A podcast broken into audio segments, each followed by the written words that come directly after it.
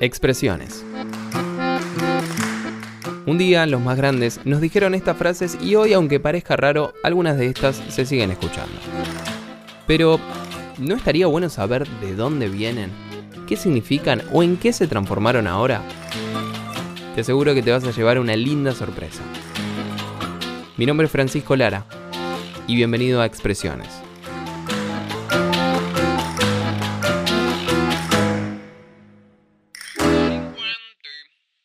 Dicen que soy un atorrante, petit pepe, pendejo nada.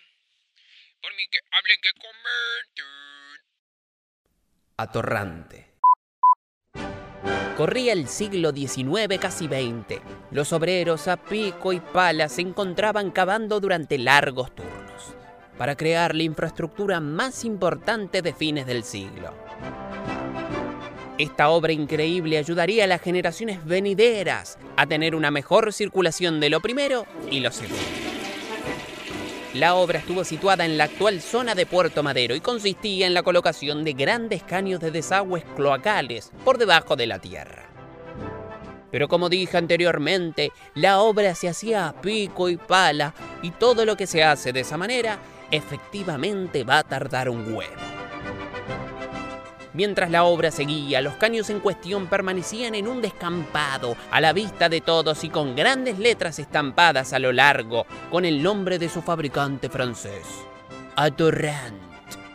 Lo que sucedió en ese entonces fue que muchos indigentes vagos o lincheras que andaban por la zona terminaban sus largos días durmiendo dentro de los caños, dándole origen al término atorrante, que obviamente viene del nombre de la empresa que lo fabricaba. En el siglo XXI este término se utiliza para identificar peyorativamente a los vagabundos, a los vagos que viven con sus padres, que no estudian ni tampoco les gusta trabajar.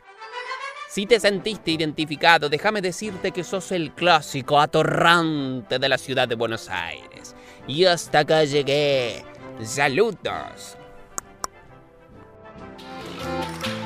Expresiones.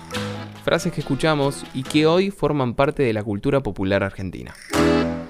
Con un toque de humor. Eh, no, mentira, qué sé yo, no sé.